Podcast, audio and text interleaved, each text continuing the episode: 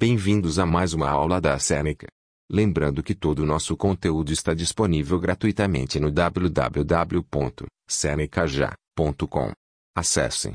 Hoje vamos falar sobre os sistemas muscular e ósseo. Os músculos evoluíram para ajudar com uma variedade de funções.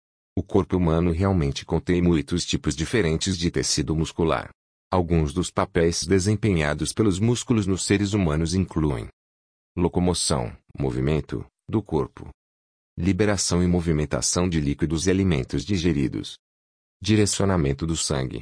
Os músculos só conseguem contrair, puxar e relaxar.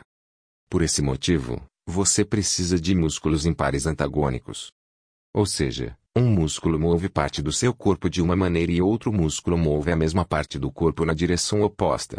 O músculo tríceps está na parte de trás do braço. Isso faz com que seu braço se estenda. O músculo bíceps está na parte interna do braço. Faz com que seu braço dobre.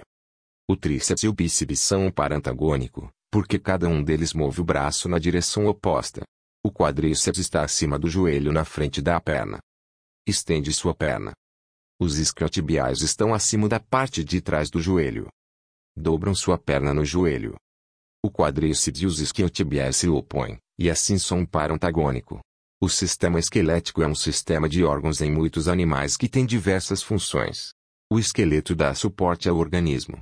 O esqueleto permite que o organismo se levante, entre outras coisas. O esqueleto é feito de um material muito rígido, ossos, e, portanto, é usado para proteger partes vulneráveis do corpo, como cérebro, coração e pulmões. Como os músculos estão conectados, o esqueleto permite que o animal se mova. O esqueleto também é responsável pela produção de células sanguíneas. Os ossos do esqueleto são conectados um ao outro por meio de ligamentos. Os músculos estão conectados ao osso por meio dos tendões. Chegamos ao final desse episódio.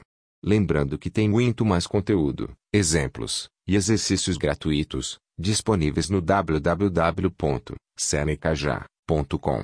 Até mais.